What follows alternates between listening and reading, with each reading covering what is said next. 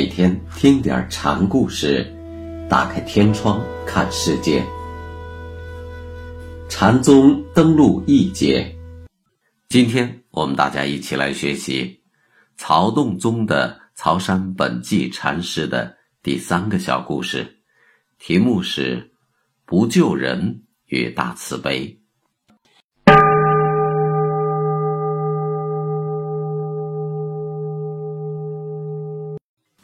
有僧对曹山说：“学人通身是病，请禅师医治。”曹山说：“不医。”为什么？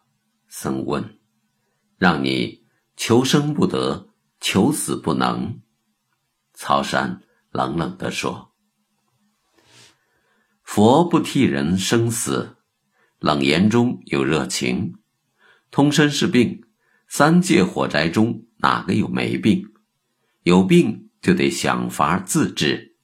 三藏十二分教，禅师的早餐、晚餐、小餐说法，都是他人的经验、感受、见解。告诉你就是害了你。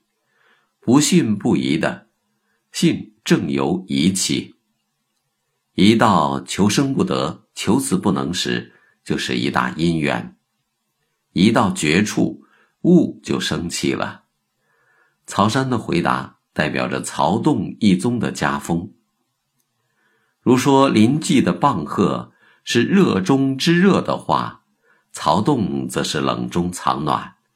洞山问杀人，曹山又让人生死不得，都有一副冷面孔和残酷劲儿。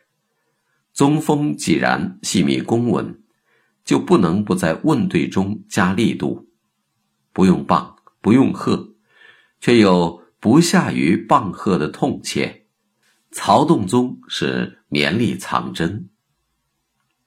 僧人又问：“沙门里不是有大慈悲的人吗？”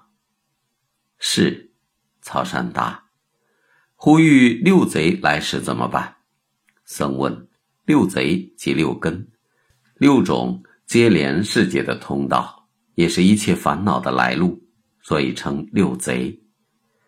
曹山说：“六贼来了，也需具有大慈悲。那怎么个大慈悲法？”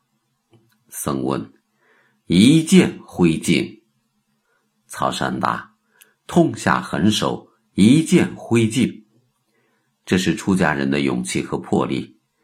当这个世界冲突着各路欲望的马队，人们在欲望中各自成为他人的地狱时，这一刀斩尽，不是大慈悲吗？静后又怎样？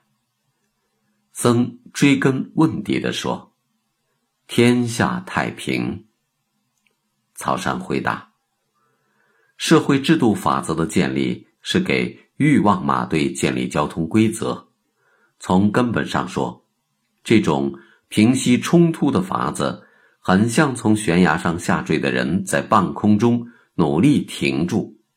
文明越发达，人的生存问题越严重，人们家园失落感越沉重。